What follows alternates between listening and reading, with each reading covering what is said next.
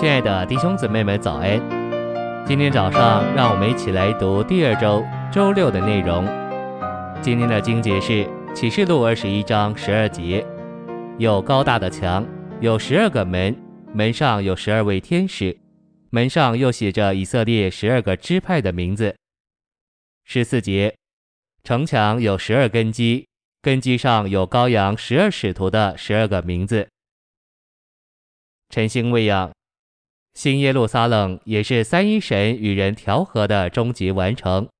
神花了那么多功夫，不仅拯救我们，还使他自己与我们联合，与我们调和。新耶路撒冷远胜物质的天上华夏，它是三一神与他所救赎、重生、变化之人完全的调和。利未记二章四节的素祭由细面调油而成。我们在这预表里能看见神与人调和，整个新耶路撒冷就是细面调油。今天三一神与我们调和，这个调和要完成于新耶路撒冷。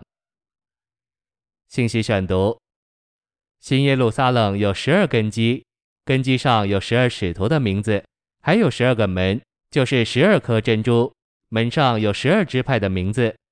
此外还有生命树的十二样果子。就空间说，城的长宽高各为一万二千斯泰迪亚，是一千乘十二；城墙高一百四十四肘，是十二乘十二。就时间说，新天新地每年有十二个月，白昼有十二小时，夜晚也有十二小时。十二乃是新耶路撒冷的数字。圣城的四边，每边各有三门，三乘四等于十二，因此四边共有十二个门。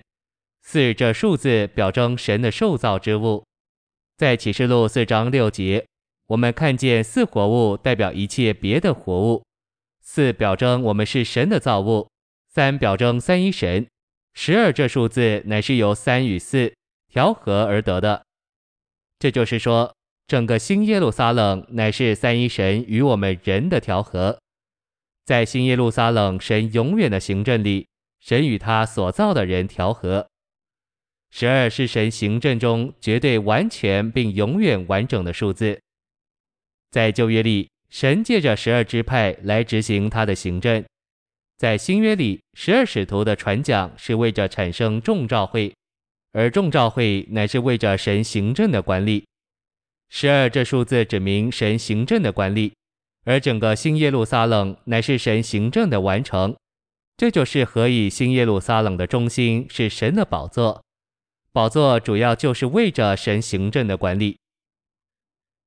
基督身体的实际不仅仅是一个团体的生活，也是蒙重生、被变化、得荣耀的三部分神人，在基督的复活里与三一神在永远连接里调和的生活。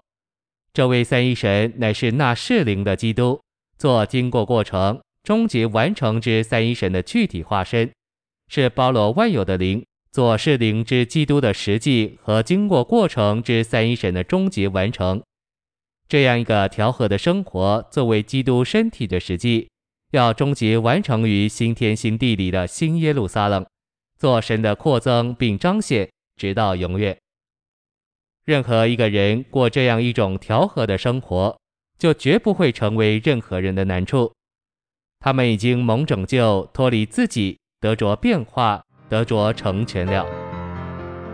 谢谢您的收听，愿主与你同在，我们下周再见。